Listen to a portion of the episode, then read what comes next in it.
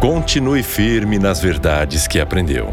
É o que Paulo recomenda a Timóteo logo depois de afirmar que muitas pessoas iriam preferir caminhos diferentes. Refere-se dessa forma a gente, religiosa na aparência, mas não no íntimo. Homens e mulheres assim são mais amigos de si mesmos do que de Deus. E procuram sempre fazer valer as suas próprias falsas ideias e doutrinas. Vivendo em meio a pessoas desse tipo, Timóteo deveria manter-se decididamente ao lado da verdade, mesmo que por isso viesse a sofrer perseguições.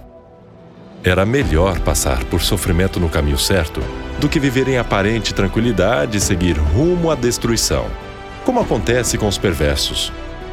Já na primeira carta, Paulo dissera a Timóteo para fugir dessas pessoas e afastar-se de suas ideias e práticas. Interessante é o argumento que Paulo usa para basear sua instrução a Timóteo. Você sabe de quem o aprendeu?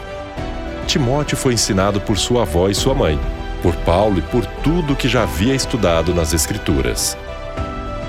Sabia que eram ensinos confiáveis, pois conhecia a origem deles. O que a Bíblia afirma é, na verdade, incontestável, pois toda a Escritura é inspirada por Deus.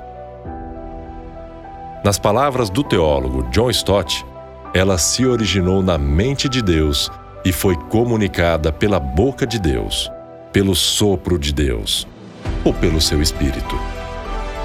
Assim, esses ensinamentos são os únicos capazes de mostrar o caminho para a reconciliação com o Senhor, além de servir para nossa educação, orientação e correção. Somente a palavra de Deus mostra como viver de forma agradável a Ele. Quando algum ensino novo travestido de verdade quiser tomar o lugar de princípios claros que já aprendemos na Bíblia, precisamos fugir dele. Permanecer firmes na verdade comprovará nossa fé no Senhor e nossa gratidão a Ele pela educação e ensino que Ele nos dá. Nossos pés não escorregam quando a palavra de Deus é a luz do nosso caminho.